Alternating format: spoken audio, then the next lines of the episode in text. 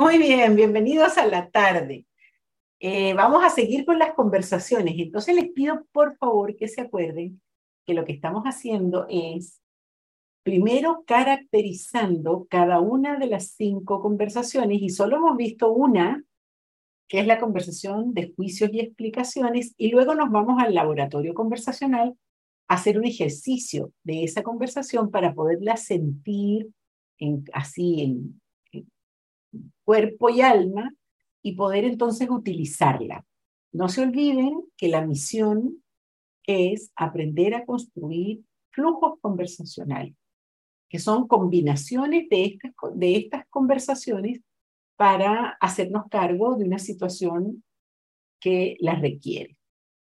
Muy bien. Entonces ahora les voy a pedir que comencemos trabajando con el cuerpo. Entonces, alejen un poquito la silla de la mesa y pónganse posición de centramiento, vale decir, el cuerpo lo más neutro posible, los pies colocados sobre el suelo, la columna vertebral derecha, las manos reposan sobre las piernas.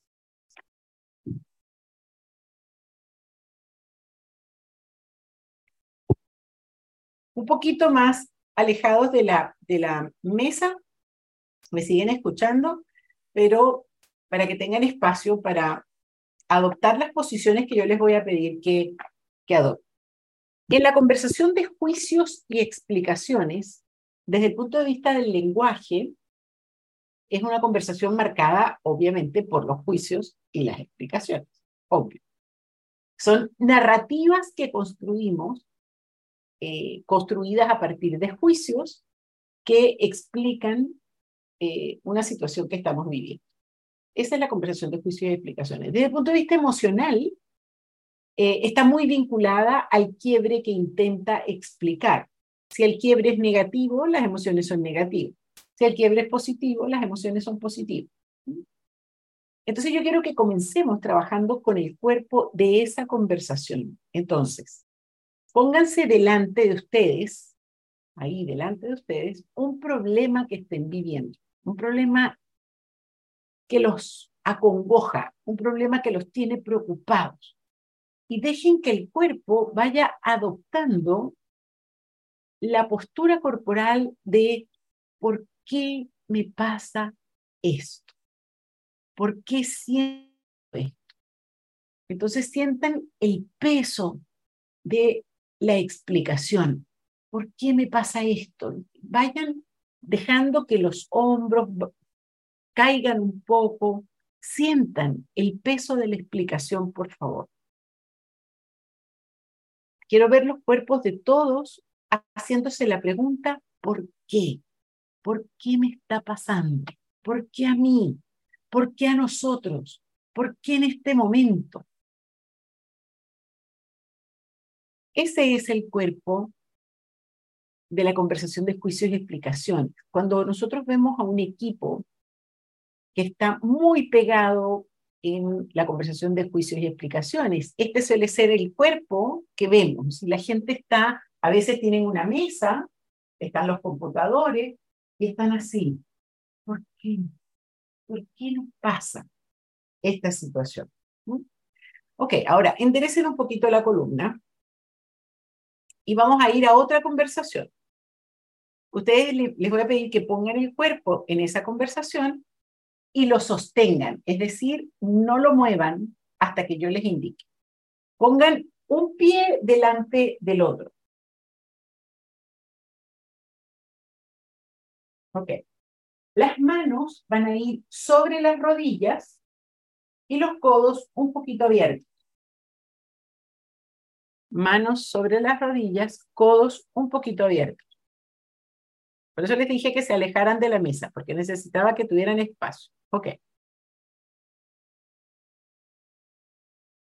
Ajá. Un pie delante del otro, manos sobre las rodillas, codos abiertos. Y ahora, la espalda, quiero que le enderecen la mirada arriba y el pecho al frente. La sensación física es de que ya me voy a levantar, pero no me levanto hagan así como que ya se van a levantar, pero no se levantan. voy, así, voy, y se quedan ahí. Se quedan ahí en ese punto, casi para levantarse. Y sostengan allí. La mirada es bien alta. No al cielo infinito, arriba, pero adelante. Pecho al frente. Más pecho, Jorge. Pecho al frente. Ok, voy a revisar. Mantengan, sostengan, por favor. Respiren, porque se trata de, no se trata de que se asfixien. Ok, voy. Respirando, pecho al frente. Mirada alta. Sostengan el cuerpo. Yo les voy a ir contando y ustedes sostienen, por favor. Este es el cuerpo de una conversación en la que invertimos mucho tiempo en la segunda conferencia. Es la conversación de coordinación de acciones. Saca un poquito más el pecho, Lea. Mira, usa el esternón, que el esternón se vea. Quiero ver el esternón de todos, afuera. El esternón salga. Ok. Esta es una conversación que genera resultados. Todo flujo conversacional debe tener una conversación de coordinación de acciones, porque es la conversación que produce la historia, no, no se cuenta cuentos, hace la historia, genera los resultados. Es la conversación que desde el punto de vista del lenguaje tiene peticiones, ofertas, promesas. Eh, desde el punto de vista emocional, es la conversación de la resolución. Voy hacia adelante. Ok, suelten un poquito y cuéntenme en el chat qué sintieron en el cuerpo. ¿Qué les pasó en el cuerpo? Energía, firmeza, vigor, seguridad, decisión, determinación, impulso, ambición, empoderamiento. Ok, Bien, Roseli, un poco de dolor de espalda. Ok, otra vez, vuelvan a poner el cuerpo, por favor. Vuelvan a poner el cuerpo de la coordinación de acción. Y sosténganlo un ratito más. Sosténganlo un rato más ahí. Mary tiene que soltar. Mary. Mary. Ajá, eso. Bien.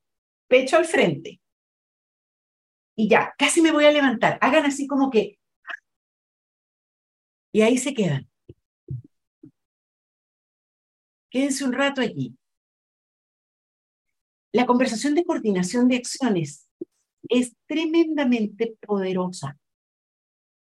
Pasamos muchísimas horas al día coordinando acciones, porque no importa el trabajo en el que estemos, todos tenemos que estar resolviendo problemas, enfrentando situaciones, apagando fuegos, y eso es la conversación de coordinación de acción. Sostengan un ratito más. Daniel, tus hombros un poco más atrás y el pecho un poco más adelante. Mirada al frente. Respiración no tan profunda, es una respiración más bien corta.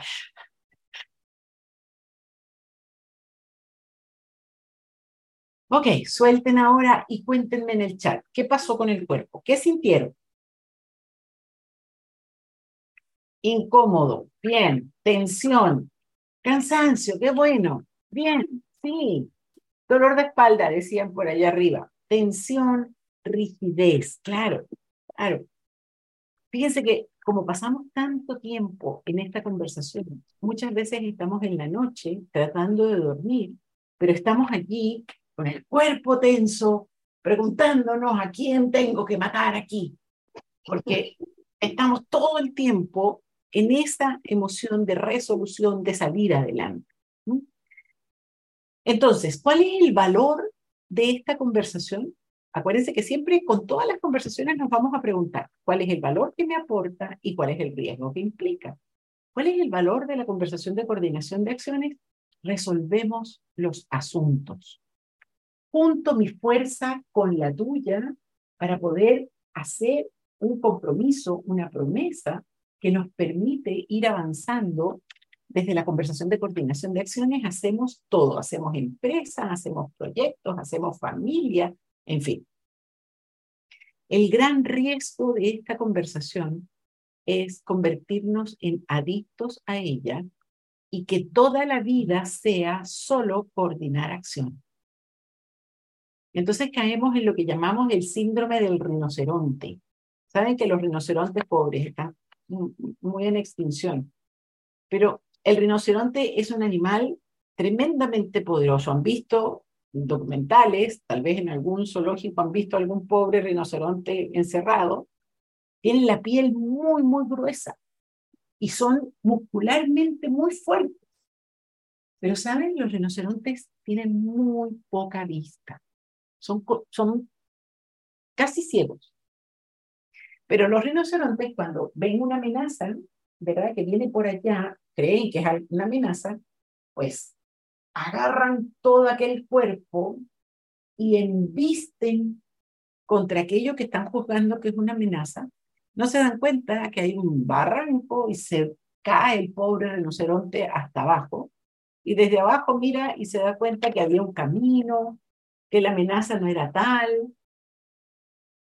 Nos pasa eso. Muchas veces enfrentamos una situación y embestimos contra esa situación con la fuerza de toda nuestra habitualidad en la coordinación de acciones y no nos damos cuenta que habían caminos más eficientes, que podíamos haber hecho algo distinto a despedir a la persona y ya la despedimos, o que hubiéramos podido hacer algo diferente en vez de invertir en aquello y ya, ya la plata se fue. No todo en la vida es coordinar acción. A veces lo que corresponde es parar y hacer algo que el rinoceronte no puede hacer. Y es mirar la perspectiva.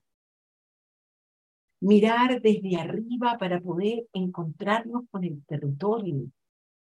Generar una mirada sistémica, una mirada que anticipe el futuro, una mirada que encuentre caminos distintos a los que se ven cuando solamente estoy en la reacción inmediata que embiste el problema.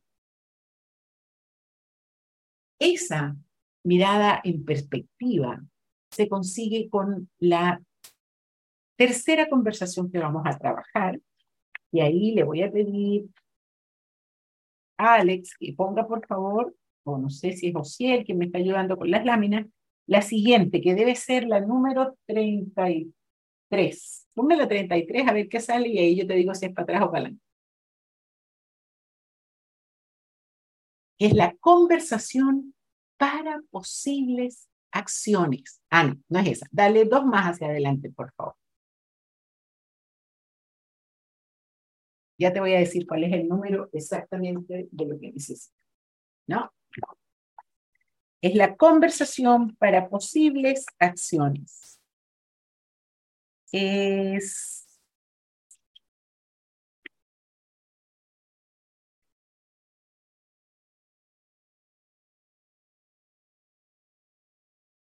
La número 39. Número 39, por favor. Esa misma, conversación para posibles acciones. Es una conversación de naturaleza muy distinta a las que trabajamos antes. Fíjense, la de juicios y explicaciones lo que hace es explicar lo que les pasa. La de coordinación de acciones junta fuerzas para poder resolver lo que nos pasa. La conversación de posibles acciones es solamente para explorar alternativas de acción sin tomar decisión.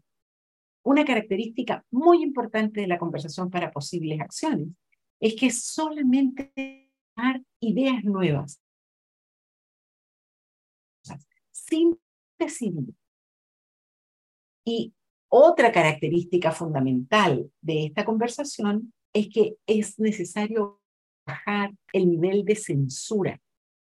¿Por qué? Porque a veces en las ideas más locas están el germen de la innovación y de la apertura a nuevas posibilidades. Es la conversación de lluvia de ideas, es la conversación que a veces se da en un equipo cuando nos colocamos a ver qué podríamos hacer distinto, qué alternativa de acción tenemos diferente. No es fácil darla, porque las personas tienen la habitualidad del rinoceronte, tienen la habitualidad de coordinar acciones, de enfrentar los problemas y de resolverlos rápido. Esta conversación necesita tiempo y necesita facilitación. Así que si ustedes la van a dar con su equipo o con su familia, tómense un cierto tiempo. No es una conversación para darle en un pasillo o en el ascensor. Una conversación que requiere, yo diría, mínimo 45 minutos. Y a veces días, a veces semanas. Eh, son esos momentos que a veces los equipos se dan en donde decimos, mira, vamos a hacer la planificación estratégica de los próximos 10 años. Y entonces nos vamos tres días a un lugar en la montaña o en la playa, eh, solamente a pensar, a especular, a abrir opciones. Entonces, requiere, consume tiempo y además requiere una cierta habilidad para sostenerse en el territorio de las posibilidades, sin entrar a la viabilidad. Uno de los enemigos de esta conversación es la pregunta por cómo se va a hacer esto. Porque cuando yo pregunto por cómo, inmediatamente lo que abro, lo que disparo, es una conversación de coordinación de acción. La pregunta por la viabilidad conduce directo a coordinar acciones. Entonces yo, si estoy facilitando esta conversación, tengo que tener cuidado de suspender por un rato eh, la pregunta por la viabilidad. No nos vamos a preguntar cómo, solo nos vamos a preguntar qué, hacia dónde podemos ir de manera distinta sin todavía responder cómo lo vamos a hacer. la, la pregunta por el cómo va a llegar, porque una conversación para posibles acciones tiene la forma de un embudo.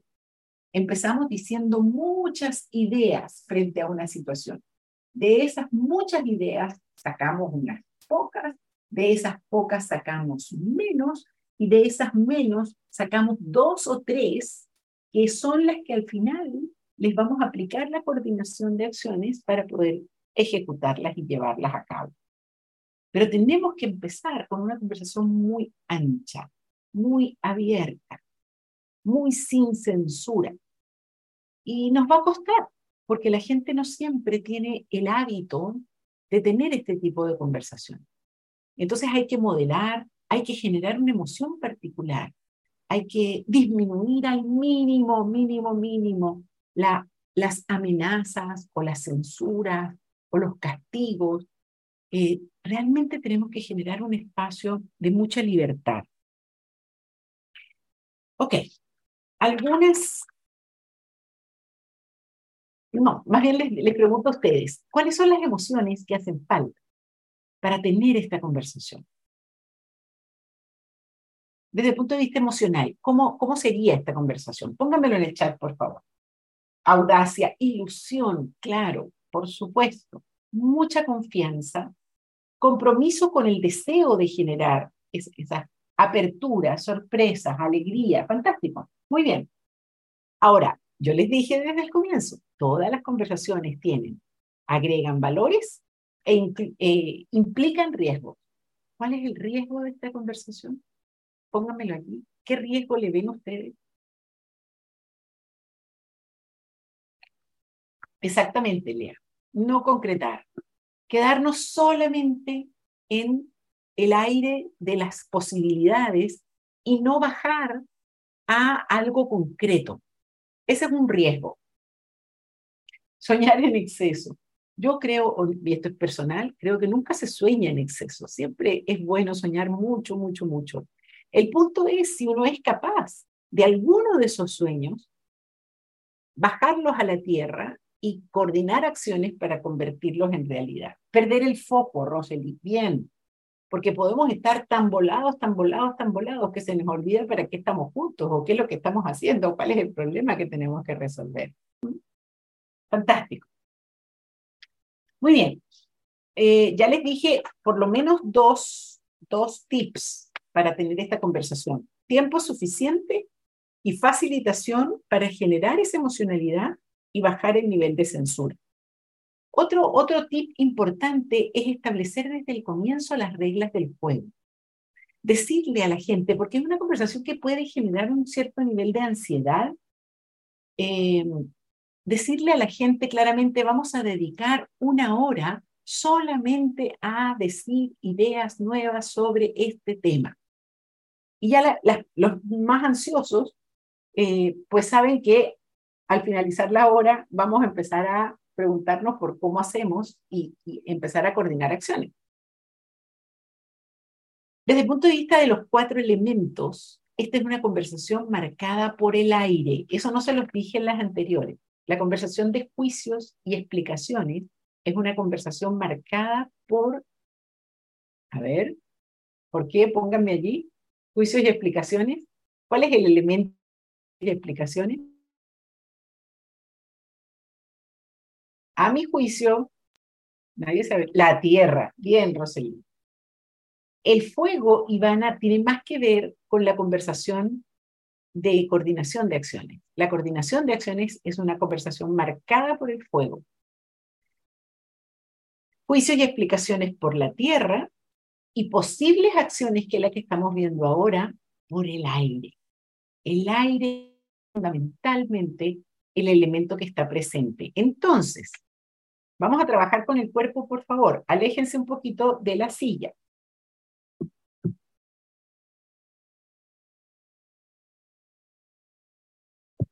No, aléjense de la silla, parezco loca. Aléjense de la mesa. Manténganse en la silla, por favor. Y aléjense un poquito de la mesa para que tengan espacio. Perdón, me equivoqué. Rosario, suelte el lápiz. Ok. Entonces ponemos el cuerpo posición neutra, los pies en la, tierra, las manos no están en la mesa, están sobre las piernas, ¿ok? Y nos ponemos un problema al frente. Puede ser el mismo que usaban en la mañana, el mismo problema, que me imagino que todavía sigue siendo un problema, no creo que lo hayan resuelto a la hora del almuerzo. Entonces, ponen ese problema al frente y empiezan a preguntarse, ¿por qué? ¿Por qué me pasa esto? Y sientan como la tierra me llama, la tierra llama el cuerpo, ¿se dan cuenta? ¿Por qué? ¿Por qué me pasa esto, Dios mío? ¿Por qué? ¿Por qué ahora? ¿Por qué en este momento? ¿Por qué a nosotros? ¿Por qué siempre lo mismo? ¿Por qué? Ok, ese es el cuerpo de juicios y explicaciones. Estoy preguntándome por qué ocurre esta situación. Muy bien. Vamos a coordinación de acciones. Un pie delante del otro, manos sobre las rodillas, codos abiertos, pecho al frente, sale el esternón, mirada alta, ¿sí? Y la pregunta es, ¿a quién tengo que pedirle u ofrecerle qué para generar un compromiso y resolver esta situación? Resolver, esa es la palabra clave de la coordinación de acciones resolver situación. Ok, ahora síganme lo que les voy a pedir.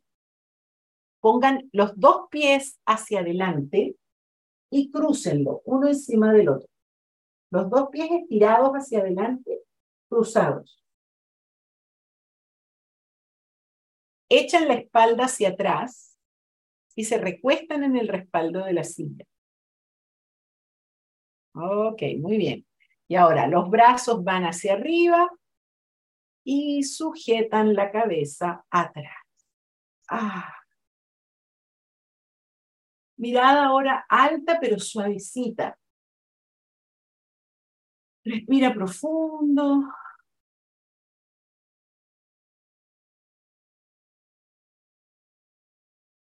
Esa es la conversación el cuerpo de la conversación para posibles acciones. Quédense ahí un ratito. Sostengan un rato esa, esa postura, mirando hacia el cielo. Y la pregunta que me hago es, ¿qué cosa nueva puedo inventar? Vuelvan a la coordinación de acciones, al cuerpo de coordinación de acciones. Un pie delante del otro, pecho al frente. Y dense cuenta que desde este cuerpo, donde estoy resolviendo, es muy difícil inventar algo nuevo. Vayan otra vez al cuerpo de posibles acciones.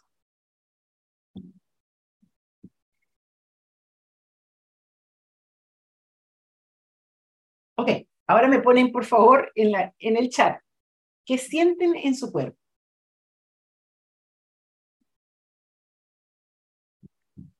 Libertad, libertad, libertad, libertad. Muy bueno.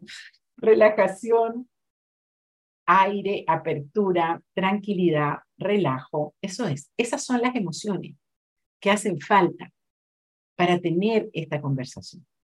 Sabiendo que hay un riesgo y también sabiendo que en, los equipos siempre hay personas que son más tierra, personas que son más aire, ¿cierto? Entonces usted va a buscar aliarse con las personas que son más aire para que sostengan la conversación y a las personas que son más tierra tiene que ofrecerles un rol para que no se angustien demasiado. Entonces, por ejemplo, si usted sabe que en su equipo hay una persona que es muy tierra, pídale que tome nota de todas las ideas que surgen, porque al escribir sus notas, siente que está produciendo algo y le baja el nivel de ansiedad y es capaz de sostener la conversación un rato. Eh, de esa manera logramos equilibrar un poquito la presencia de los elementos y logramos sostener eh, la, generación de ideas nuevas. Vamos a hacer un ejercicio de, de esta conversación, pero para poderlo hacer, entiendo, Nico y Ana P., que ya está presente Lisette. Sí, ya está acá. Perfecto, muy bien. Entonces yo les voy a presentar a una persona muy importante en el equipo de la escuela. Ella es Lisette, está, ella coordina el espacio Eureka. Eh, y ahí está, eso es Lisette. Hola. querida, preciosa. Muy bien. ¿Cómo están? Bien, bueno, feliz de verte. Entonces, eh, solamente por favor, escúchenla un poquito porque el ejercicio que vamos a hacer a continuación lo vamos a hacer relacionado con la plataforma que ella les va a presentar en este momento. Vamos. Claro, bueno, entiendo que el ejercicio que van a hacer es eh, para diseñar conversaciones futuras. Y Eureka se trata precisamente de el futuro. O sea, Eureka es la comunidad de egresados. Entonces ustedes cuando terminan ahora el programa, que ya están en su tercera conferencia, pasan a formar parte de nuestra comunidad. Y les digo que es el futuro porque es la manera de seguir conectados con la ontología del lenguaje. O sea, es nuestro futuro dentro de la escuela. No es que terminamos y listo y nos vamos al mundo todos solos y abandonados eh, la idea es como que sigamos conectados, que sigamos juntos, que sigamos aprendiendo de nosotros mismos, o sea, porque al final la comunidad la hacemos todos. Entonces, nosotros vamos a aprender de ustedes tanto como ustedes de nosotros. Ese es el objetivo, que sigamos eh, haciendo prácticas de coaching, investigando sobre ontología del lenguaje, tenemos charlas, tenemos encuentros, tenemos distintas actividades, algunas gratuitas, otras de pago donde queremos que ustedes participen y también que nos den sus ideas, que compartan con nosotros. La idea también es que ustedes generen contenido, por ejemplo, para el blog. Eh, tenemos un equipo de investigación con Alicia que publicamos a cada rato los resultados que van haciendo de investigación fenomenológica. Eh, tenemos podcast, voluntariado que estamos rearmando. Entonces hay toda una gama de propuestas donde nos gustaría que ustedes se insertaran en esta idea de seguir conectados y de seguir superando. Yo les voy a dejar en el chat eh, los enlaces para que se puedan inscribir y para que puedan estar al tanto de las cosas que hacemos. Hay un grupo de WhatsApp que si quieren se pueden sumar, por ahí les ponemos la, em, los mantenemos informados de las cosas que vamos haciendo y se genera también una comunidad muy rica porque vamos intercambiando ideas, algunos hacen preguntas. Y, bueno, están las redes sociales, eh, tenemos acceso a ustedes por correo, pero ahí ustedes escogen por qué vía quieren mantenerse en contacto. Y ahora con esta conversación, eh, nos gustaría que, nos, que ustedes nos den ideas a nosotros, qué podríamos hacer, qué quieren hacer, cómo, cómo les gustaría que fuera esta comunidad. Así que Ali, ahí te los paso, tú les das la... Fantástico, Lisette, muchas gracias. Y quiero contarles que Eureka, así como Lisette dijo, tiene una buena cantidad de actividades que son completamente gratis y las que son pagadas siempre son, es, un precio que no supera, no sé, está entre 80 y, 200 dólares. O sea, ese es el rango más o menos del costo. Eh, todo lo que se genera en Eureka se reinvierte en Eureka, es decir, es para sostener el espacio de Eureka. Eh, es una comunidad. ¿Cuánta gente hay ya, Lice, hoy en día? O sea, más de 5.000 personas están enlazadas. Claro, eso no significa que cuando yo haya un evento voy a encontrarme con 5.000 personas, porque hay algunas que están más activas, otras que no, pero ese es más o menos el tamaño de, la comunidad que hoy está enlazada eh, a través de Eureka.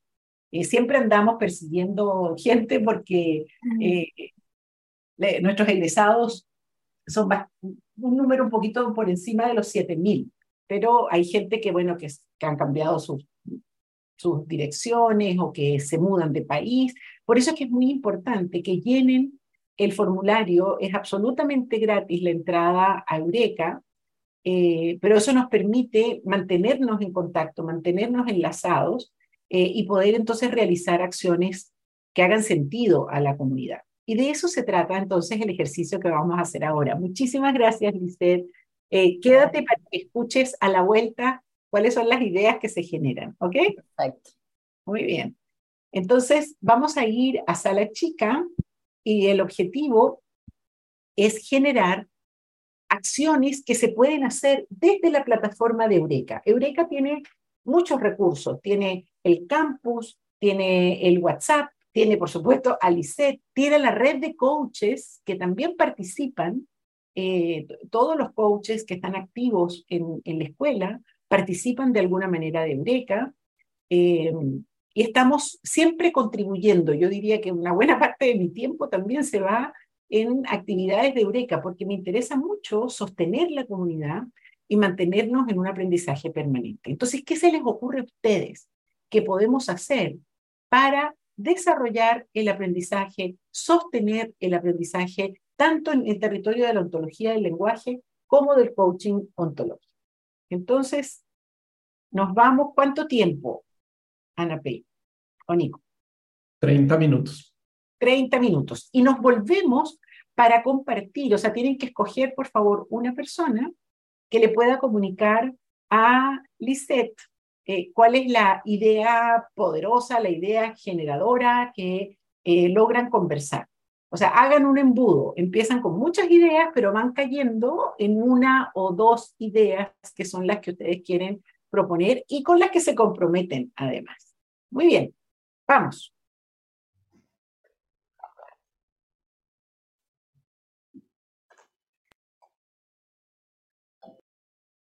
¿Están volviendo? Sí, están volviendo. Perfecto.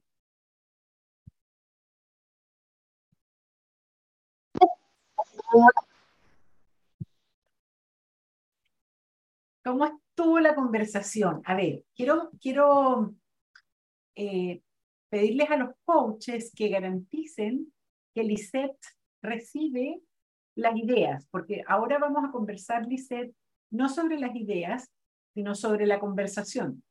Entonces, los coaches tienen la responsabilidad de mandarle un WhatsApp a Lisette con la idea que se conversó en cada uno de los 14 grupos. ¿Ok? Entonces deberías estar recibiendo 14 mensajes, dice. No, estás muteada. Les dejé mi correo en el chat. El primero lo escribí mal, así que es el segundo. Eh, se los prometí a varios grupos, así que ahí porfa mándenme todo lo que conversamos y por los que no pasé, igual me lo mandan. Yo feliz. Perfecto, muy bien. Entonces ahora eh, lo que queremos es conversar un poco sobre el carácter de la conversación, cómo se sintieron, qué diferencia ven con las anteriores conversaciones, qué, y qué desafíos también implica la conversación. Entonces levantan la mano, por favor, y abren su micrófono para comentar un poquito sobre la conversación, no sobre las ideas, no sobre el contenido, sino sobre la dinámica conversacional.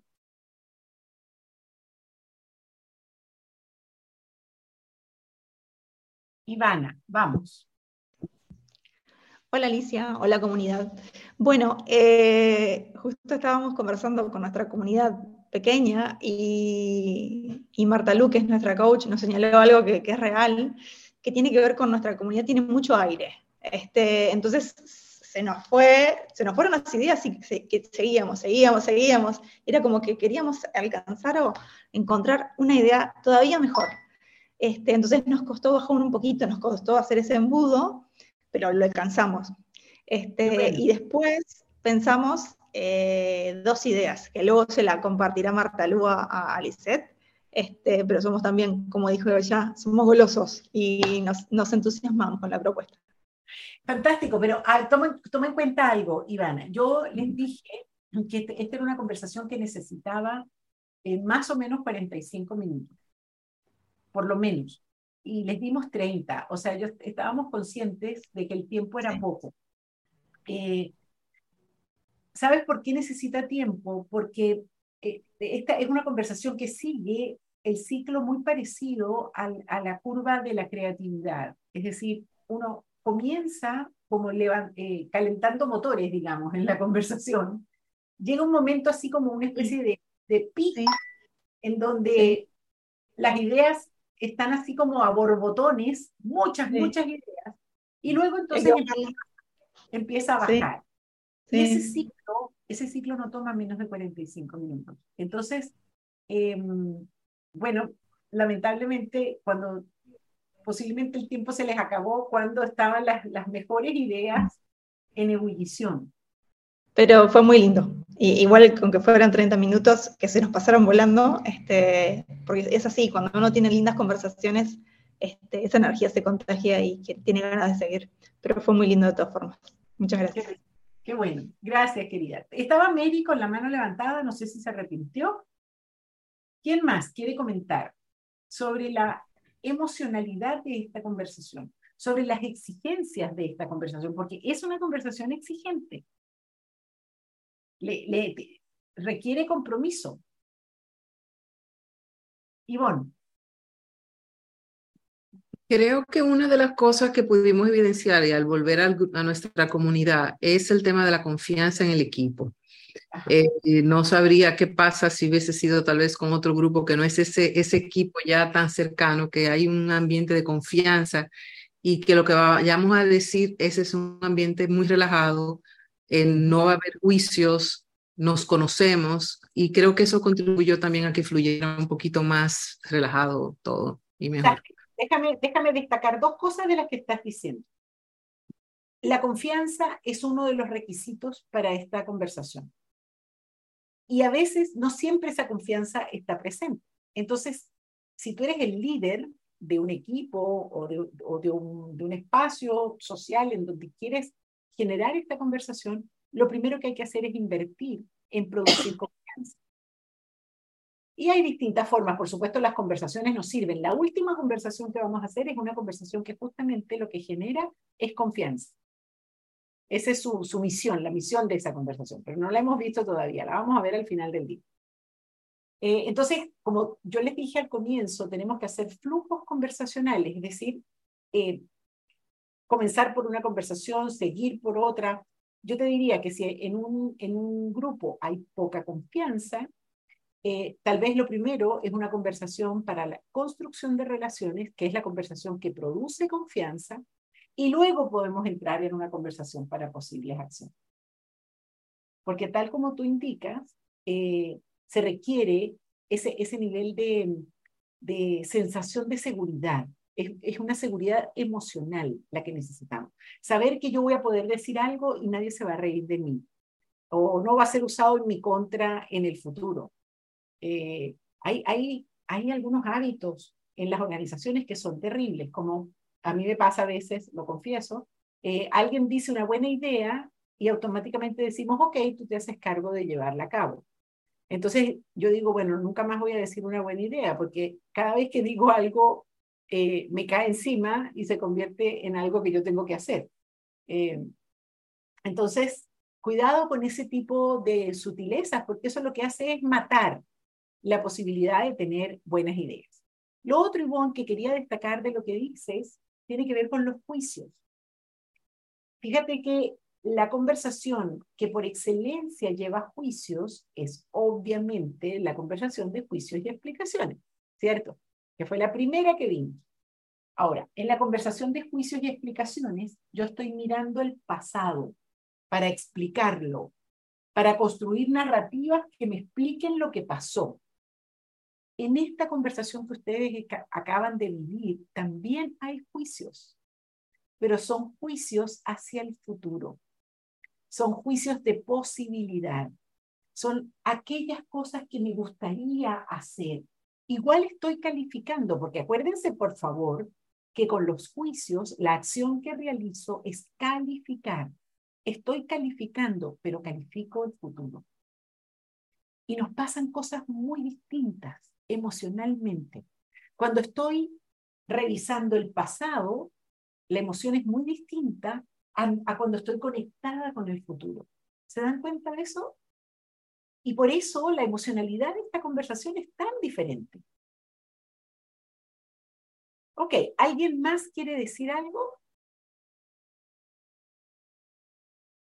Muy bien. Entonces nos vamos a tomar 15 minutos de descanso y regresamos para dos conversaciones que son muy sorprendentes y súper interesantes en esto de ser diseñadores de conversaciones. 15 minutos de descanso y volvemos.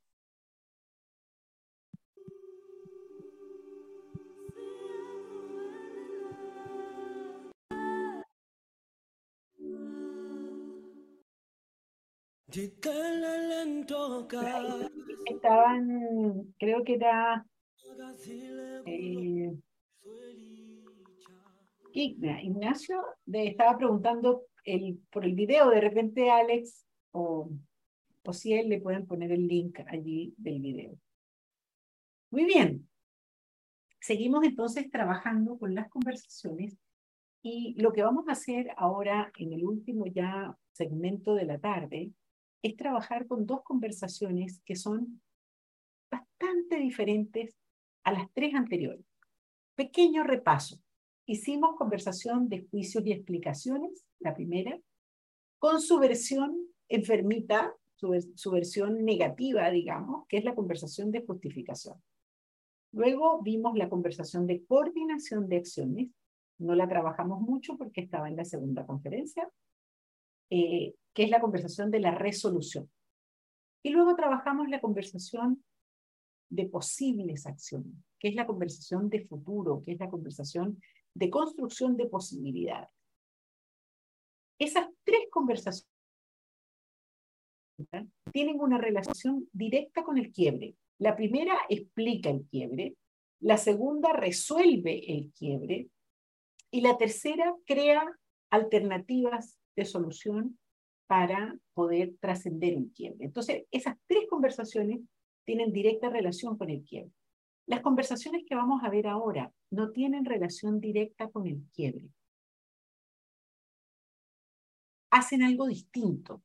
Las conversaciones que vamos a ver ahora las llamamos habilitadoras porque generan un territorio conversacional en donde es posible tener las tres conversaciones anteriores para poder generar la resolución de un quiebre. Esta primera que vamos a trabajar, que es la conversación para posibles conversaciones, y me pueden poner la lámina 40, es una conversación que se hace cargo de una dificultad para conversar. A veces yo tengo muy claro con quién tengo que ir a conversar para resolver un quiebre pero nada más de pensar que voy a conversar con esa persona, ya se me descompone el estómago, se me echa a perder el día, me bajo una rabia, una tristeza, una frustración y no hago nada. ¿Por qué? Porque tengo una dificultad conversacional con esa persona. Entonces quiero que, eh, perdón, esa no es. Si, quieren, sáquenla, yo la, la ubico ahora y les digo exactamente cuál es.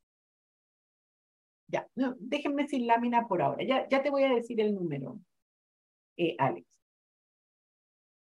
Pero antes quiero que se ubiquen en la distinción dificultad conversacional. O sea, las dificultades conversacionales son de muy distintos tipos. Hay dificultades conversacionales como muy simples.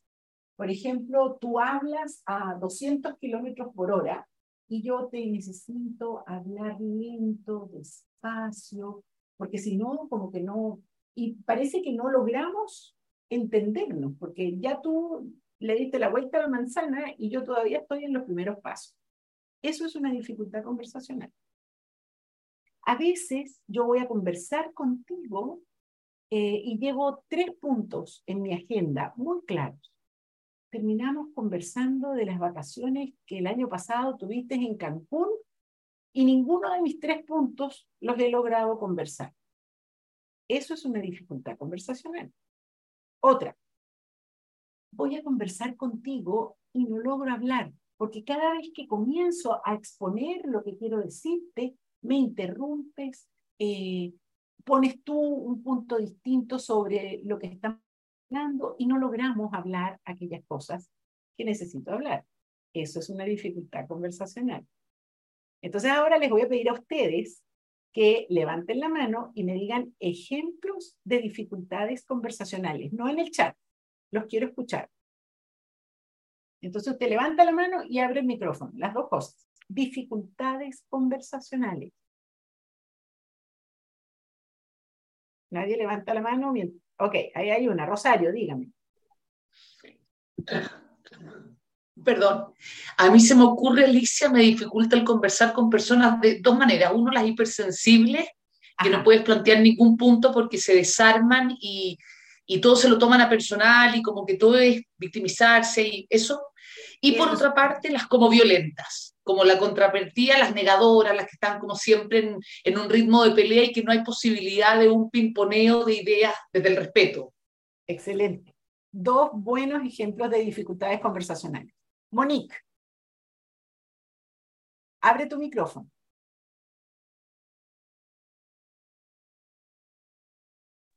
A mí me pasa que cuando estoy haciendo coaching y me están contando algo que me parece que no tiene que ver con el quiebre, interrumpo. Ok, eso es una dificultad conversacional, definitivamente. Ahora, ojo, que a veces hay que cortar, cuando estamos haciendo coaching, a veces hay que dirigir la conversación, pero si es una interrupción que no permito que el otro diga, pues eso puede convertirse en una dificultad conversacional. Sandra, dale, abre tu micrófono y luego lea.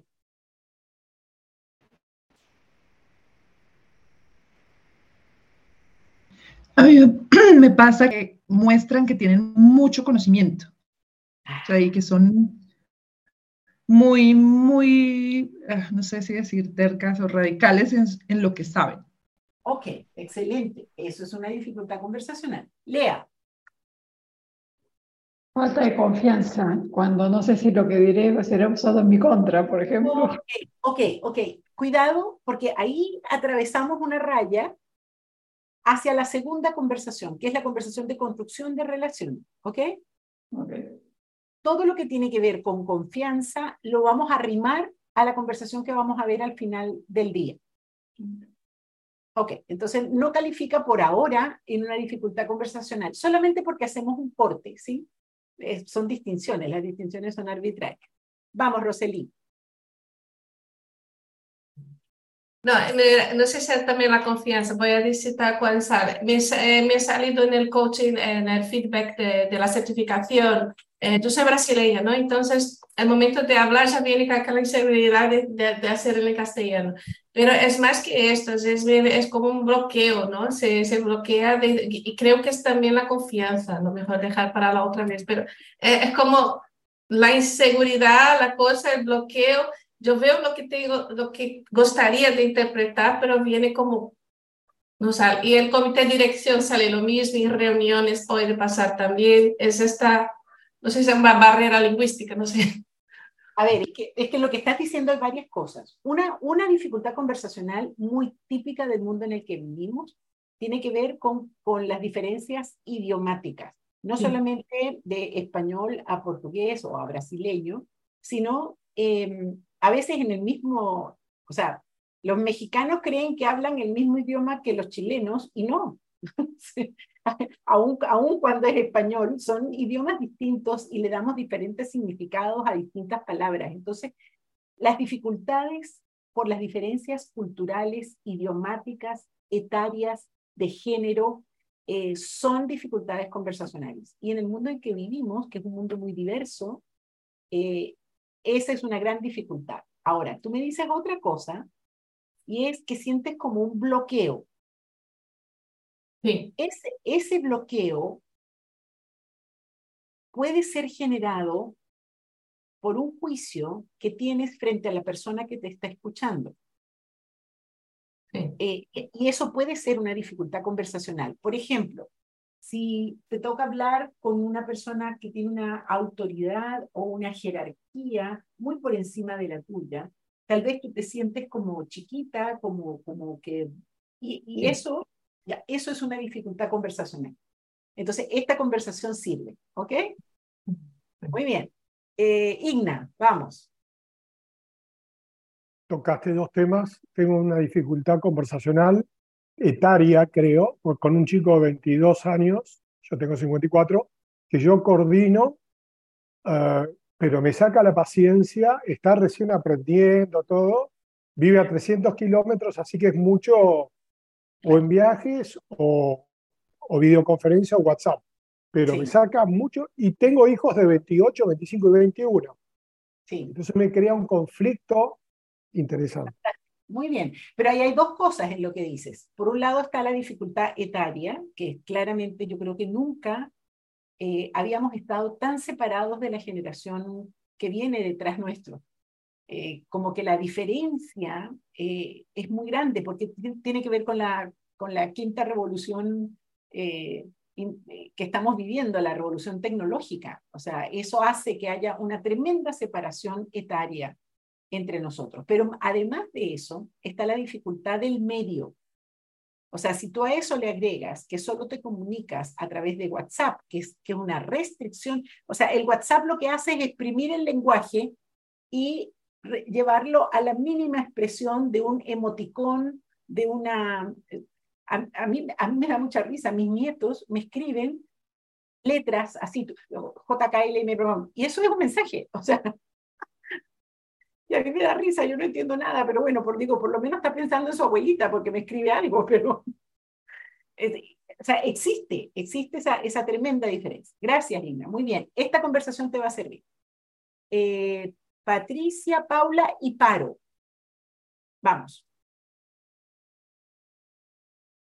Patricia, oh, desapareció Patricia. Perdí señal. Ay, ahí algo pasó. Eh, eh, tienes que, hay, eh, hay dispositivos con los micrófonos abiertos. Tienen que cerrar todos los micrófonos y abrir solo uno. Veamos. ¿Y ahí? Mm, mm, mm. Todavía no. Voy con Paula mientras tú resuelves. Paula, dale. Em, las personas, sobre todo lo laboral, que son muy cerradas, son muy negativas a posibilidades que es como una, cuando son como puertas a veces, que, que es como fome, porque me pasa que yo me, como que me echo para atrás, al final digo, bueno, ya no se puede hacer nada. Claro, eso es una dificultad conversacional. Les voy a agregar algunas que yo tengo acá y que me parecen importantes. Cuando, por ejemplo, voy a conversar con alguien sobre una situación y esa persona me bombardea con juicios y juicios sobre terceros y cuartos que no están presentes en la conversación. Eso es una dificultad conversacional. Otra, em, voy a hablar con alguien y siento que tiene una conversación privada sobre mí no dicha. ¿Les ha pasado eso? O sea, no hay nada que sea más perceptible que el otro tiene algo que decirme que no me está diciendo y que es importante. Eh, eso también es una dificultad conversacional. Muy bien. Creo que tenemos claro eh, la distinción de dificultad conversacional. Esta conversación, la conversación para posibles conversaciones, es una conversación paradójica, contiene una paradoja. ¿Por qué? Porque voy a conversar con quien no puedo conversar para poder conversar. Da el micrófono abierto, Pati.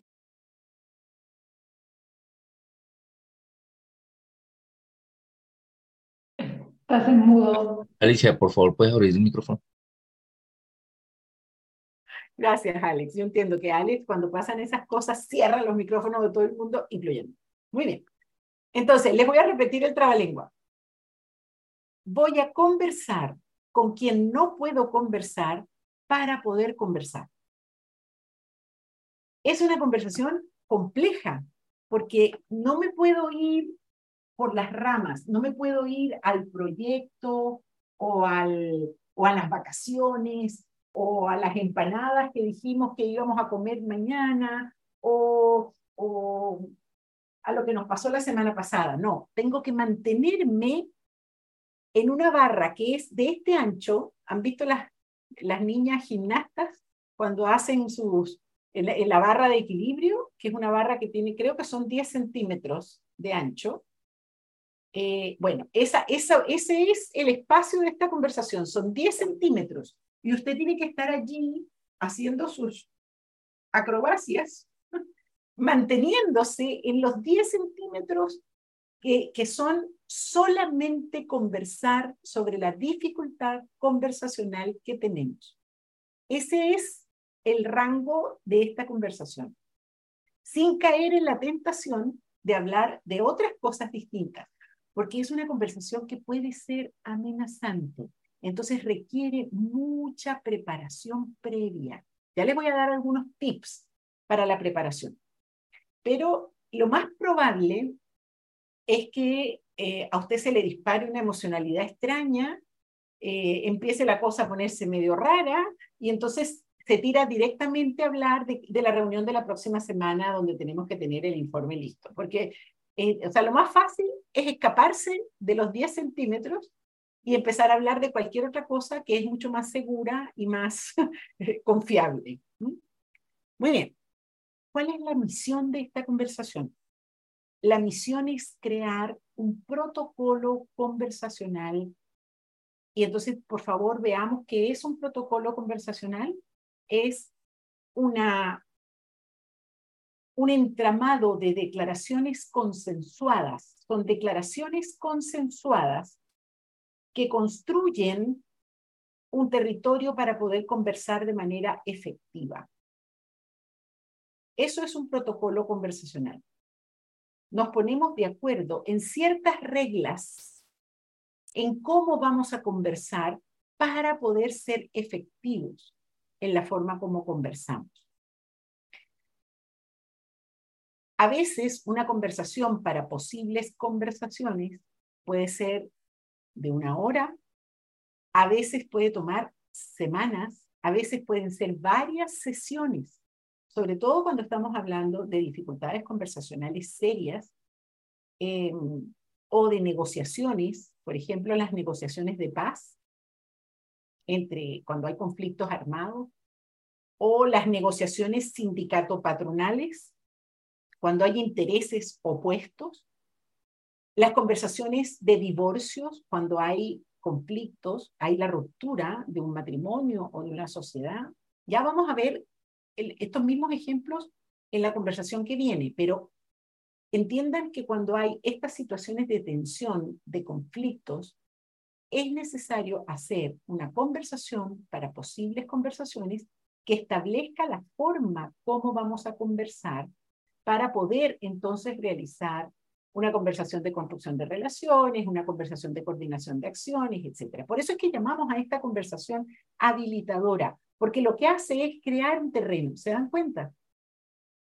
Esa es su misión, crear el terreno sobre el cual vamos a conversar el resto de las cosas que tenemos que conversar para poder eh, vivir. Muy bien.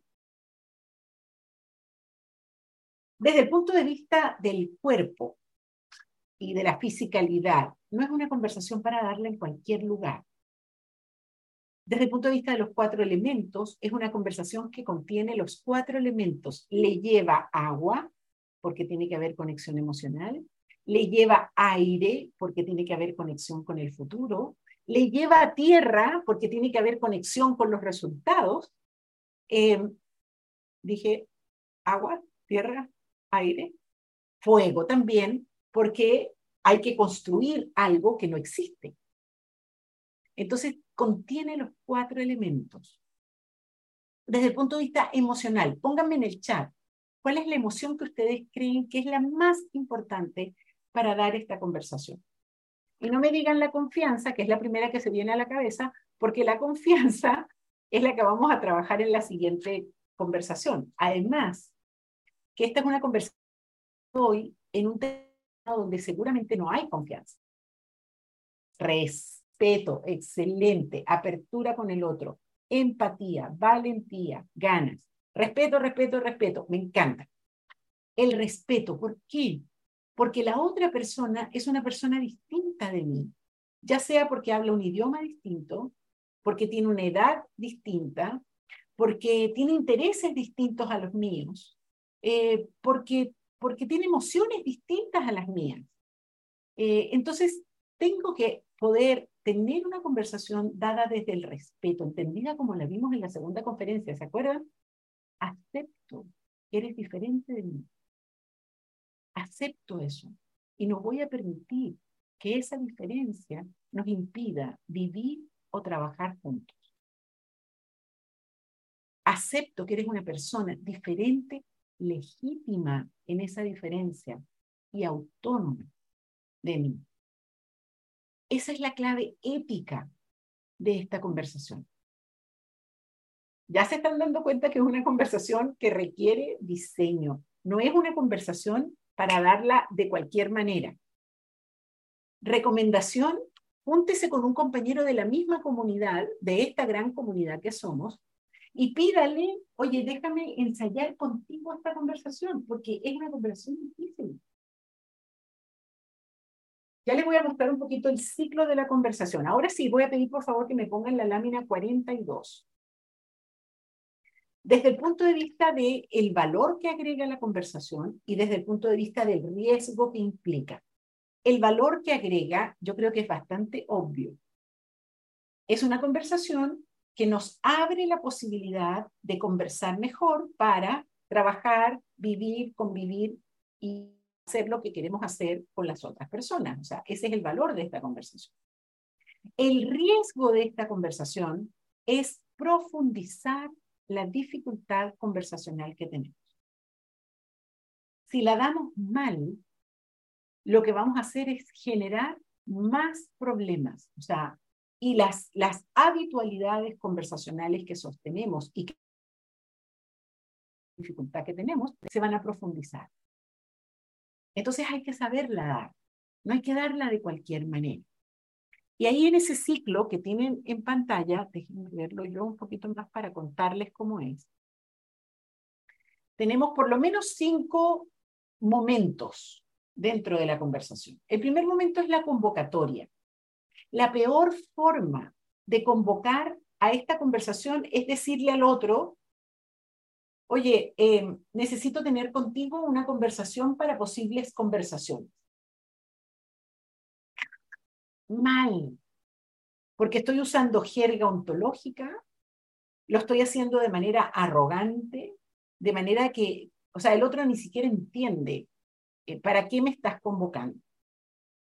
Yo no le voy a decir la forma correcta de hacerlo porque es muy situacional, depende mucho de si es la pareja o si es el jefe o si es un subalterno o si es un miembro del equipo, depende.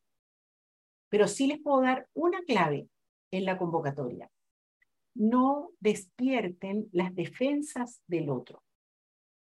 Porque si ustedes en la convocatoria son tan amenazantes que el otro le dan ganas de defenderse, pues va a llegar a la conversación con el ejército, las granadas, los tanques y los misiles. Se va a defender con todo. Y ahí ya perdimos, ya nos caímos de los 10 centímetros de, del equilibrio. Entonces la convocatoria, póngame en el chat, ¿cómo debe ser la convocatoria?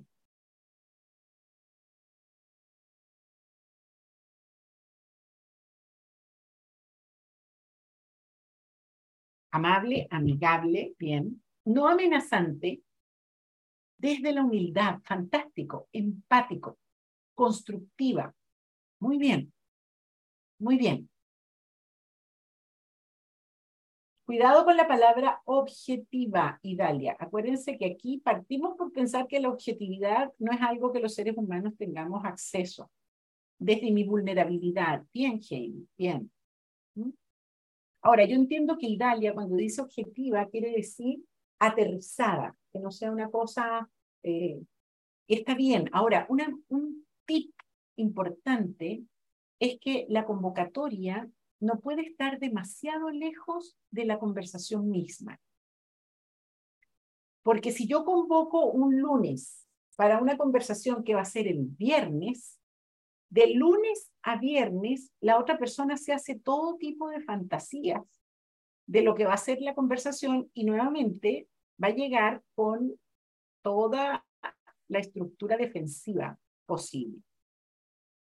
¿Qué es lo que más tengo yo que cuidar en esta conversación? Pónganme allí, por favor. ¿Qué es lo que más tengo yo que proteger?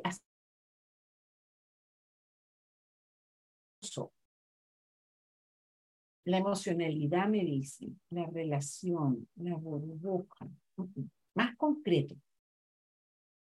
El objetivo de la conversación son todas cosas interesantes, pero no es lo que tengo más, más que cuidar. No atacar, entiendo que quieres decir, Monique, o atacar. Monique, no me asuste.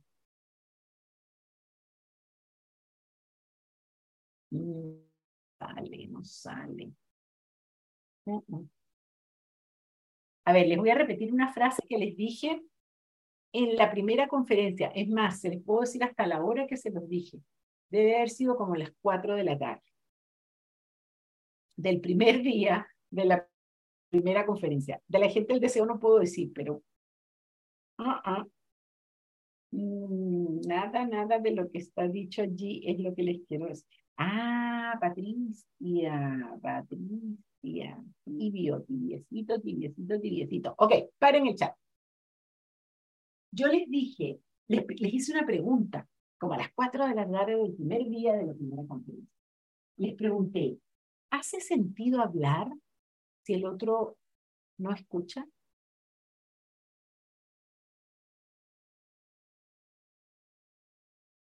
No hace ningún sentido hablar si el otro no escucha. Entonces, ¿qué yo, si yo soy convocando y facilitando la conversación, qué es lo que tengo que cuidar más? La escucha del otro. Eso es lo que tengo que cuidar. Tengo que garantizar condiciones en las que el otro escuche.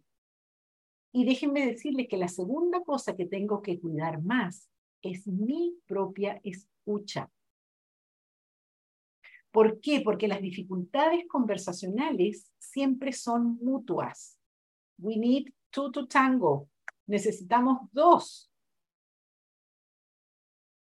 Yo tengo esta dificultad contigo y seguramente tú tienes una correspondiente conmigo.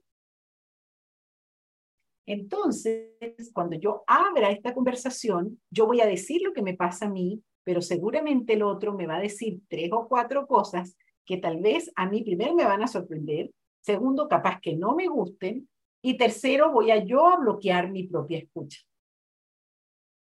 Entonces tengo que garantizar la escucha de ambos lados, garantizar la escucha del otro y garantizar mi propia escucha. Muy bien.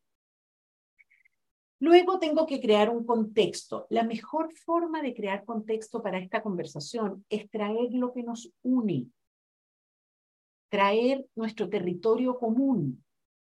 Si es una conversación que voy a dar con mi pareja, el amor que nos une, la familia que estamos construyendo juntos. Si es con mi jefe, el proyecto en el que estamos. Si es con, personas de mi equipo, la tarea, la misión que tenemos juntos, el trabajo que estamos desarrollando juntos, el territorio que nos une. Eso es lo que tengo que traer en el contexto. Y mostrar mis inquietudes, mostrar el para qué estoy haciendo esta conversación. En, en términos positivos, en términos que conecten con el futuro. quiero tener esta conversación porque quiero que nos podamos relacionar bien en función de todo aquello que estamos haciendo. Muy bien. Y por supuesto, eh, escuchando también al otro. ¿Cómo te sientes tú frente a esto? ¿Cómo lo ves? Luego viene el centro de la conversación, que es ya decir cuáles son las dificultades que yo veo en nuestra forma de conversar. Y ahí tengo varias recomendaciones. Hacerlo siempre en primera persona. Yo escucho, a mí me pasa, yo creo que en primera persona y siempre en conjetural, como una posibilidad. Hablando de mí, los daños que me produce, lo que yo siento, eh, mis sentimientos, mis esperanzas, eh, también trayendo las cosas positivas, las fortalezas que hay en la relación. Y luego, por favor, en una danza en donde yo digo algo, proposición e indago. ¿Qué te pasa a ti? Propongo, indago. Propongo, Porque si no, se convierte en un monólogo que el otro escucha desde el profundo aburrimiento y dice, esto no tiene remedio, esto va a ser siempre así, y profundizamos la dificultad. Entonces, siempre yo digo algo y te pregunto a ti, ¿cómo lo ves tú? Y el otro dice algo y yo contesto cómo lo veo yo. E, esa es la danza que va en el medio de la conversación es una conversación que tiene que terminar en coordinación de acciones. Establecer un protocolo es hacer un, juego de peticiones, ofertas y promesas. Ok, nos ponemos de acuerdo que todos los viernes vamos a hablar un poco de cómo está esto para poder garantizar que tenemos un sistema de valoración, de evaluación de si estamos en el protocolo que acordamos tener. Les vuelvo a decir, es una conversación que tiene su complejidad. Y al final, un cierre. Y un cierre que es emocional, que es corporal, puede ser un abrazo, si corresponde, puede ser una mano, puede ser una cena, en fin.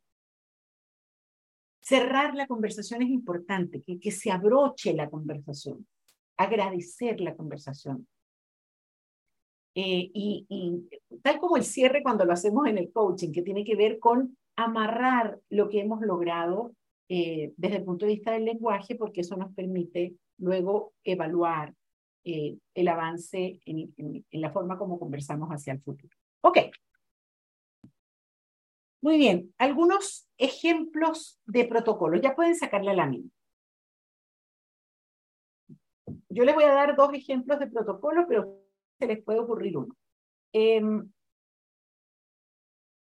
cada vez que terminemos una reunión, vamos a hacer una rueda de cómo quedamos. Tres palabras cada uno. Eso es un protocolo conversacional. Yo les decía antes otro ejemplo. Eh, vamos a hacer una breve reunión los viernes solamente para ver si estamos claros en la forma como hemos conversado en la semana. Y si no, clarificar algo. O, por ejemplo, eh, si tenemos una situación de juicios no dichos, vamos a tener un encuentro cada 15 días para poder decirnos las cosas que estamos pensando y sintiendo y mantener limpio el espacio conversacional. Díganme ustedes un ejemplo de protocolo conversacional. Levanten la mano y abren el micrófono. Hay una empresa, ya te doy la palabra, Adi, un segundito, una empresa en donde pusieron un sistema de colores. O sea, en morado significa que no me toquen, ni me hablen, ni me digan, porque estoy full, no tengo tiempo para nada. Pero si yo pongo verde, significa que tengo espacio para conversar. Protocolos conversacionales. Adi. Eh, sí, yo quería compartir, yo trabajo como mediadora y justamente en las introducciones a la mediación se hace justamente esto, se, conversa acerca de lo que vamos a conversar. Y ahí, bueno, tal cual como vos lo detallaste por las etapas, la creación de contexto, la creación de confianza, las reglas en el uso de la palabra, eh, la escucha, todo eso se conversa y se espera la validación, la confirmación de que aceptamos estas reglas para conversar la diferencia, digamos. excelente, excelente ejemplo. Muchas gracias, Muy lindo, muy bien. Muy bien. Ok, eh, Iván pone establecer un día y una hora para conversar, claro, recurrente. Eso es muy importante cuando hace falta, sí. Monique dice cumplir con lo acordado, claro, y eso es un sistema de evaluación sobre el acuerdo conversacional que se realice, en donde incluso, fíjate que Ari habla del rol del, del, de quien está moderando un, un proceso, Muchas veces esa persona que es moderadora también es evaluadora del avance, eh, porque de alguna manera eh, cuida que esas reglas se vayan cumpliendo. Ok. Con esto, queridos, nos vamos a ir al laboratorio conversacional, porque se trata, por supuesto, de experimentar, de probar. ¿Ok? Entonces, no pierdan la imagen de una gimnasta, Nadia Comaneci, se me ocurre a mí porque soy muy viejita, pero a ustedes se les puede ocurrir un gimnasta más joven que se mantiene en la barra de equilibrio haciendo la conversación, pero sin caerse ni a conversación de juicios y explicaciones, ni a conversación de coordinación de acciones. Tienen que mantenerse en la dificultad conversacional que tenemos hasta lograr un protocolo conversacional se van a dar cuenta que es una conversación que tiene muchísimas, muchos riesgos. Nos dejamos llevar por nuestras emociones, nos dejamos llevar por nuestras habitualidades conversacionales.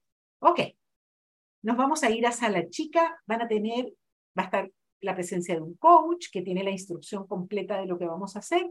Tienen 45 minutos para el ejercicio que vamos a hacer a continuación.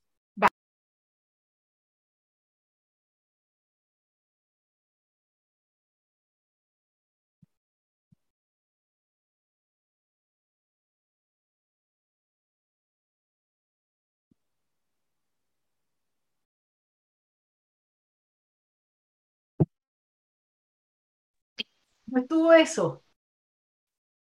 A ver, hagamos una pequeña, pequeña fiesta de incompetencias. No me cuenten lo que les fue bien, cuéntenme lo que les fue mal. Vamos, dos reportes, no tengo mucho tiempo. Dos reportes, porque nos vamos a la última conversación. Acá tú habías levantado tu dedo, cuéntame por qué. Bueno, ha sido una práctica interesante. Eh, ahora mismo justo conversábamos el, hecho de cuál era el mayor aprendizaje y yo creo que en mi caso es el, hecho de tener las conversaciones difíciles. Eh, creo que la propuesta iba más por la creación del contexto, de las fases del ciclo, pero el aprendizaje para mí es, eh, y también alguna compañera comentaba, no fantasear ni imaginar las conversaciones, sino tenerlas. Entonces es, el hecho de, esa descarga que tiene para, para, uno, ¿no? Y como comentaba Ana, también tomar conciencia de estas conversaciones, pero sobre todo diría que, que tenerlas, ¿no? Que entre, la, entre el, dolor fantaseado y el hecho hay, hay un trecho. Muy bueno, excelente, gracias. Vamos, Rosario. Ya, yo elegí una situación profesional y ahí se me hizo muy difícil conectar con la parte emocional. O sea, yo me siento tanto, me siento esto otro, me iba todo el tiempo como a los hechos, como a, narrar mucho la circunstancia más lo que eso me hacía a mí sentir. Claro, claro. Creo que en algo personal se me haría menos difícil, pero en lo profesional encontré que era un desafío. Está bien. Y esas son habitualidades, son nuestros hábitos. Entonces hay que modificar los hábitos, es así de sencillo. Eh, se, nos, se nos va el yo-yo para lo que sabemos hacer. Entonces hay que hacer algo distinto, porque si no hacemos algo distinto, no logramos resultados distintos, es simple. Si sigo haciendo lo mismo, los resultados van a ser los mismos, es como bastante obvio eso. Entonces tengo que lograr hacer algo diferente. ¿Te sirvió ensayar? Sí, me sirvió que me lo mostraran, porque yo no me daba cuenta. Como era una habitualidad, uno no tenía ni siquiera conciencia de que eso estaba pasando. Así es. Entonces, solo cierro esto destacando, subrayando el valor de ayudarse entre ustedes. Ya no necesitan tener el coach, la comunidad formal, la reunión de la comunidad. No, ustedes pueden llamar a un compañero y por teléfono decirle, por favor, escúchame en lo que te voy a decir. Hoy en día tenemos tantas posibilidades, tenemos el WhatsApp con video, tenemos, eh, bueno, todas las plataformas del mundo para poder tener 15 minutos de conversación en donde yo te, te muestro lo que estoy pensando hacer y tú me retroalimentas. Porque tal como tú dices, Rosario, no me doy cuenta. No me doy mm. cuenta de mis hábitos. Y ahí aparecía lo que decía mucho Marta Lu, que era nuestra coach, eh, la necesidad de planificar eso y de preparar y preparar. Y lo que tú dices, esto de llamar a un compañero, es parte de la preparación y sirve mucho, sirve mucho. Excelente. Muy bien, entonces nos vamos a nuestra última conversación. Hemos trabajado con juicios y explicaciones, coordinación de acciones, posibles acciones y ahorita acabamos de ver eh, la primera habilitadora, conversación para posibles conversaciones. La última no es una conversación, es un racimo de conversaciones. Contiene muchas conversaciones la llamamos la conversación de construcción de relaciones. Y la lámina, para que me la pongan, es la número 43, por favor. Alex, Ciel o Jani, quien me está poniendo las láminas. La lámina 43. A ver, enfrento un quiebre. Necesito resolver el quiebre con alguien pero miro a un lado, miro al otro lado y no veo a nadie. No tengo a nadie con quien resolver ese quiebre. Hace falta una conversación de construcción de relaciones. Veo una posibilidad de negocio, lo tengo clarito. Sé cuánto habría que invertir, sé que es una tremenda oportunidad, pero nuevamente veo con quién lo puedo hacer y no veo a nadie hace falta una conversación de construcción de relaciones. Otro ejemplo, hay un proyecto, traemos gente de distintas áreas para que acometan ese proyecto, los ponemos a trabajar, pero no se ha hecho una conversación de construcción de relaciones que les permita a esas personas trabajar con efectividad. Y tenemos todos los problemas que tenemos en el proyecto a mediano plazo. Otro ejemplo. Siento un clima extraño en mi equipo. La gente no se está mirando a los ojos, como que hay mucho chisme, mucha conversación de justificaciones por los pasillos, nadie se está haciendo responsable, la bendita accountability se fue a las pailas, todo el mundo está como extraño, hace falta una conversación de construcción de relaciones. Otro ejemplo. Siento un clima raro en mi familia. En mi familia extendida.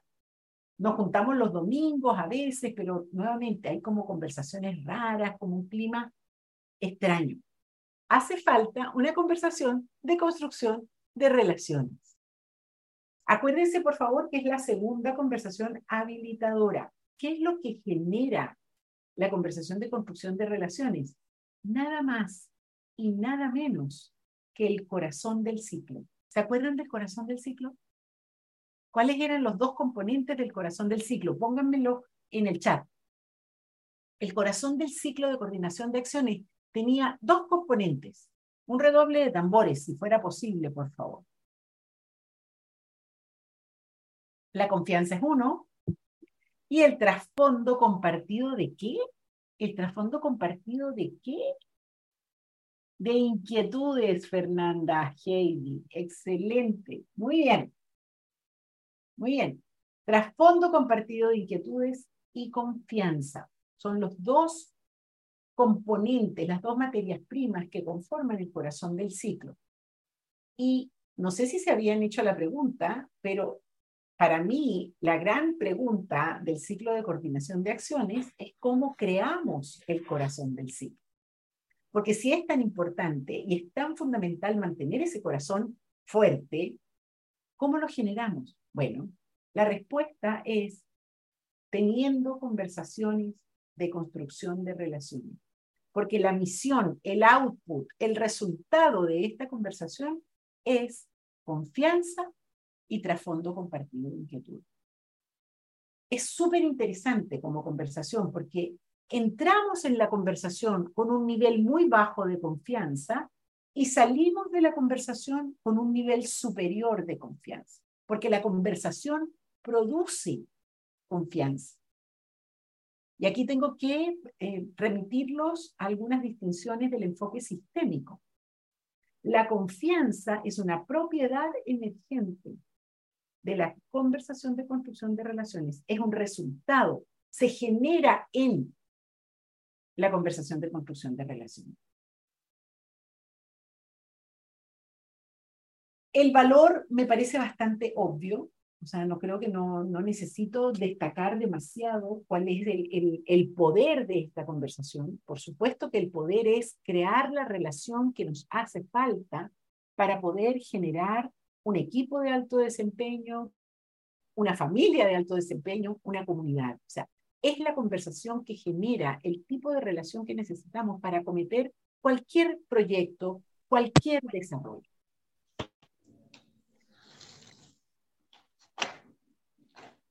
Ok, déjenme mostrarles un poquito algunas de las, eh, de las distintas conversaciones que pueden haber que generan eh, las relaciones que necesitamos tener. Para mí un ejemplo bastante claro de una conversación de construcción de relaciones es cuando nos estamos enamorando con alguien.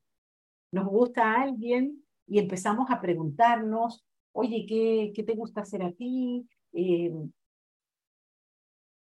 más bien, cuéntenme ustedes, pónganme en el chat, ¿cuáles son las preguntas que nos hacemos eh, cuando estamos en el proceso de enamoramiento? Pónganme aquí. Eh, alguna vez en, una sala me dijeron, en, ¿en tu casa o en la mía? O sea, eso es una pregunta bastante directa y bastante rápida, ¿verdad? ¿Qué ocurre? Pero está bien. Después de que ocurrió, ¿cuáles son las conversaciones? ¿Qué te gusta de mí? Muy bien. ¿Cuáles son tus hobbies? ¿Ok? ¿Qué quieres hacer hoy? ¿Qué te gusta leer? ¿Cuáles son tus películas favoritas? ¿Cuál es la música que te gusta? Y no sé, cuando estamos en esa fase empezamos a descubrir que nos gustan los mismos libros, que nos gustan las mismas películas, como que todo parece ser coincidencia, ¿verdad? Después, nada, te gusta bailar, cocinas, ¿qué te hace feliz? Fantástico. Todas esas preguntas son las que al final conducen a construir la relación que después se convierte en niñitos, en familia, en, en una vida juntos, ¿cierto? Pero nos pasa que hacemos esta conversación con mucho detalle y con, mucho, mucha eh, energía cuando estamos en el proceso de enamoramiento, pero después nos casamos o nos ponemos a vivir juntos y pasan, no sé, 10 años y termino viviendo con una persona perfectamente desconocida, porque no volvimos a hacer periódicamente la conversación de construcción de relación. El jardín conversacional entre esa persona y yo se secó. Se murieron las plantas, porque no hubo un jardineo conversacional. ¿Y cómo se hace ese jardineo? Haciendo de manera recurrente la conversación de construcción de relaciones.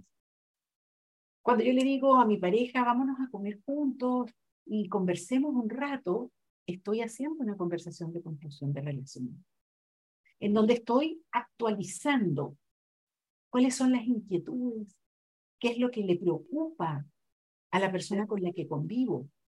Y resulta que cada uno de nosotros va cambiando porque sabemos que todos los días amanecemos siendo una coherencia ontológica distinta.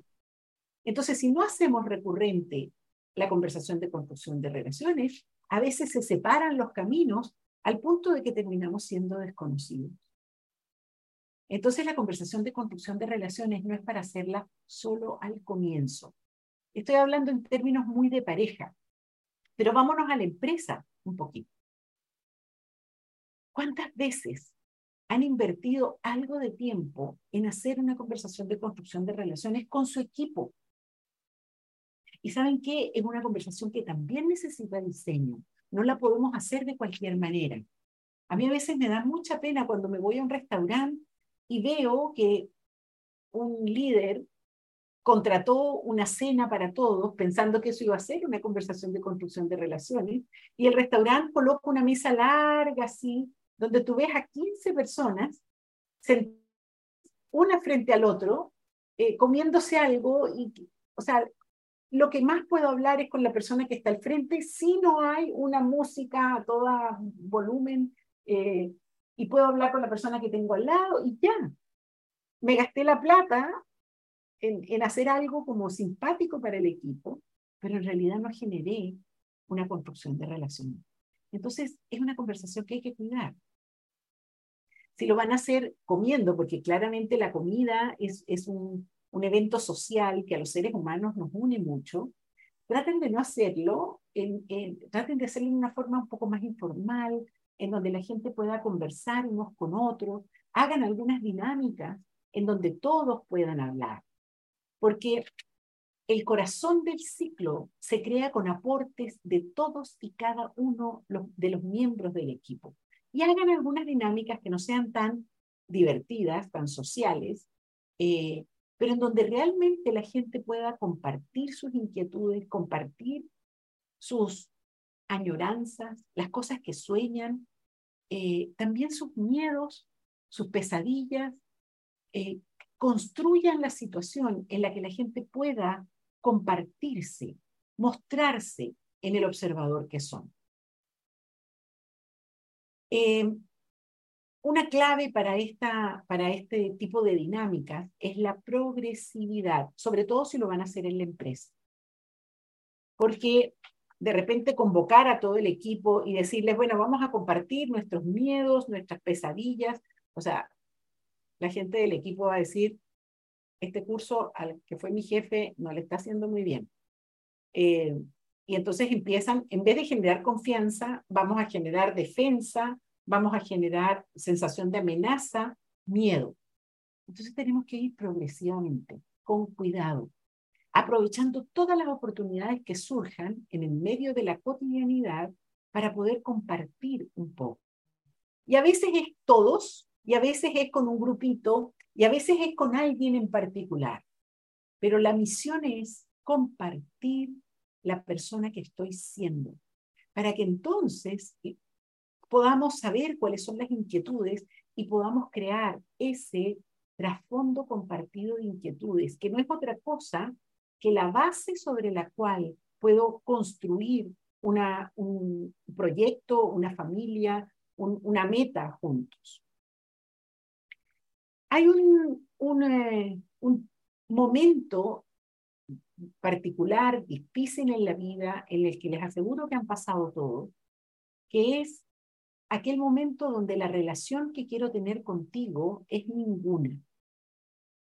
Estoy hablando de los divorcios, de las separaciones de sociedad, de, de, cuando le tengo que decir a un amigo o a una amiga que ha sido mi amigo durante mucho tiempo, sal de mi vida porque ya no, no, no quiero seguir en esto contigo. Eh, es también, en fin, todas las situaciones en donde hay separación de caminos. Allí es importante que nunca tener una conversación de construcción de relaciones, porque las, las conversaciones de separación de caminos son de las más difíciles, de las que nos generan peores consecuencias. Levanten la mano a los que les ha tocado despedir a alguien, desvincular o Yo, a mí también me toca levantar la mano. Y saben qué? Lo he hecho muy mal. Nunca me olvido la primera vez que me tocó despedir a alguien, fue hace muchísimos años atrás. Lo hice tan mal que, bueno, menos mal que después uno aprende cosas, ya me tocó conversar con esta persona, pedirle disculpas, eh, revisar todo lo que habíamos hecho y logramos restituir nuestra relación. Pero ¿saben cuál fue el principal error que cometí? Lo hice solo pensando en mí. pensando en lo difícil que era para mí hacer la conversación de decirle a esta persona que ya no iba a seguir en la organización. Y al hacerlo solo con foco en mí, me olvidé por completo de cuidarla, de respetar su integridad, de valorar el ser humano que estaba, con el que yo estaba hablando. Entonces les quiero dar dos focos de atención para cuando les toque hacer conversaciones de separación de caminos en cualquiera de los territorios donde les toque. El primer foco es cuidar el futuro. Uno nunca sabe. Hoy te estoy despidiendo a ti, es posible que mañana tú me estés contratando a mí. Porque la vida da muchas vueltas, muchas, muchas. Siempre doy el mismo ejemplo. Una vez en un semáforo una mujer se estaciona al lado mío, habíamos tenido un, pequeño altercado y empieza a insultarme, a decirme, y yo me la vi y también le dije cosas y le hice señas y todo, fue así como bien feo. Cuando llegué a la sala, esa persona estaba sentada en la segunda fila. Era una persona que estaba asistiendo al programa. Entonces, bueno, uno nunca sabe las vueltas que da la vida. Entonces hay que tener triple precaución, cuidar el futuro, porque por las vueltas de la vida y también además, porque uno siempre, uno tiene una conciencia que es poderosa. Cuiden sus noches, porque si ustedes no están a la altura de las conversaciones, si ustedes no están a la altura de las circunstancias y hacen las cosas muy mal, nada, durante mucho tiempo a las 3 de la mañana se van a levantar pensando, ¿por qué lo hice así? ¿Por qué? ¿Por qué dañé esto? Entonces, cuiden el futuro. Primer foco de atención. Segundo foco de atención, muy relevante, cuiden la dignidad de todas las personas que están involucradas en la situación. Y sé que esto es difícil porque muchas veces las situaciones de separación vienen con rabias, vienen con resentimiento, vienen con sensaciones de injusticia, pues ahí es más importante que nunca proteger, cuidar la integridad. Además nos pasa que cuando hay divorcios o separaciones, no, son, no están solamente las personas que se están separando siendo afectadas. Hay muchos muchas otras personas en los círculos cercanos que están siendo afectadas por esa situación. Y entonces es importante conversar con todos y cada uno, valorando su dignidad, protegiendo su integridad humana. Eso en relación con las conversaciones de separación de caminos. Déjenme hacerles una pregunta. En la conversación de construcción de relaciones, ¿cuál sería la emocionalidad importante a tener. Ya les dije, no me digan la confianza porque la confianza es el resultado.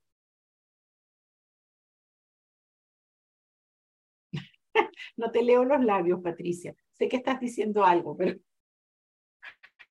curiosidad, humildad, humildad, humildad, tibio.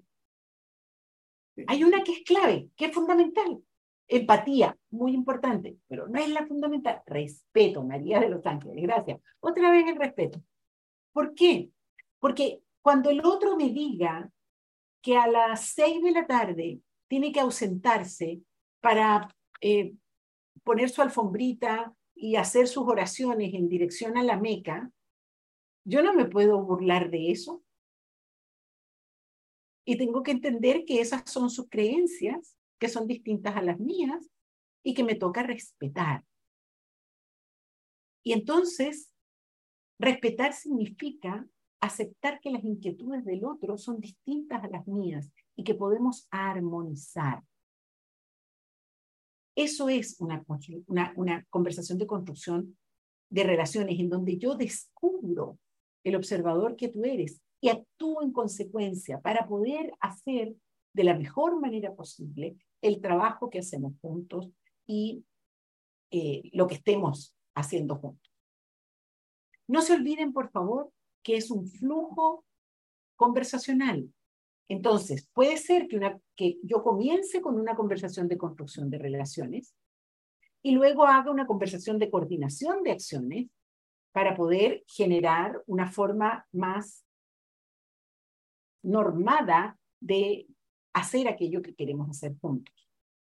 Puede ser que yo comience por una conversación para posibles conversaciones, siga con una conversación de construcción de relaciones y termine con una coordinación de acciones. En fin, lo que quiero es que vean que pueden empezar a combinar estos cinco tipos de conversaciones para generar el mejor resultado. Yo me imagino que este tema para Adi en su trabajo es tremendamente útil porque es justamente lo que, lo que se hace en un trabajo de, de, de moderación, en un trabajo de, acompañamiento en, en la resolución de alguna situación. En el coaching, piensen por favor en las, las distintas interacciones de coaching que han tenido y cómo este, este, este material que les he estado entregando durante el día de hoy les hubiera servido para poder diseñar conversaciones con su coachee en función de distintas situaciones que les pueden haber planteado. Ok. Déjenme revisar solamente acá, porque nos vamos a ir a hacer un ejercicio al laboratorio conversacional, por supuesto. Una vez que hagamos el ejercicio, vamos a cerrar el día. Entonces, solamente quiero recordar algunas ideas claves, ¿ok? La primera ya se las dije, que es las situaciones no las resolvemos con una conversación, sino con un flujo conversacional, que significa combinar todas las conversaciones. Primera idea. Segunda, no se olviden, por favor, que las conversaciones son una herramienta de transformación. Usted quiere cambiar su familia, quiere cambiar su equipo, converse. A estas alturas, ustedes no tienen permiso para hacerse los locos si hay una persona que tiene la cara así como de dos metros y no le está dando los ojos, ahí falta una conversación. Si usted llega a la casa y su hija está llorando por algo, falta una conversación. Conversen, porque en las conversaciones hay germen de cambio, germen de transformación. Ok. Ah, bueno, y última pregunta. Última, última, última. Ya les doy la instrucción para el ejercicio. Pregúntate por un momento, ¿cuál es la herencia conversacional que le estás dejando a tus hijos y a tu equipo? Porque como papás, como mamás, no solamente les heredamos eh, cosas, educación, les heredamos también hábitos conversacionales. ¿Cuáles son los hábitos conversacionales que estás entregando como herencia? Y en el equipo también, porque tú, si tú eres el líder, tú modelas una forma de conversar. Entonces, desde la conciencia de que estás modelando una forma de conversar, por favor asume que ya tienes en tus manos todo lo necesario para poder diseñar conversaciones que sean más productivas, más expansivas, más generadoras de posibilidades. Muy bien. Con esto cerramos el tema y nos vamos a nuestro último ejercicio. Es un ejercicio de construcción de relaciones. Lo que vamos a hacer es ir a sala chica a grupos de cuatro personas. Cada una va a tener un minuto para hablar de sí mismo. Voy a llegar al grupo, capaz que hay un coach, capaz que no, no importa, voy a tener tres personas que me van a escuchar. Voy a abrir mi micrófono y voy a mostrarme. Voy a decir quién estoy siendo, cuáles son mis inquietudes hoy. Y tengo un minuto para hacerlo. Tengo que tener mucho cuidado de no comerme el tiempo del otro, porque el estar en esa sala chica va a durar estrictamente cinco minutos. Es decir, tienen 30 segundos para llegar, empiezan yo creo que pueden ser seis minutos, Nico. Porque un minuto para llegar, ponerse de acuerdo, luego cuatro minutos para que hablen y un minutito para despedirse. ¿Ok? Seis minutos en sala chica. Tienen que garantizar que todos se escuchan, regresan acá a la sala general y luego se van a volver a ir. Esto se va a repetir por lo menos tres veces. Y lo que yo quiero es que se den cuenta de lo que les va pasando en la medida en que em, vamos avanzando. No se olviden, por favor, que estamos en el laboratorio conversacional y que es muy importante que observen desde la camarita todo lo que les pasa, lo que me pasa en el cuerpo, lo que pasa con mi narrativa y cómo va cambiando a medida que voy transitando las distintas salas.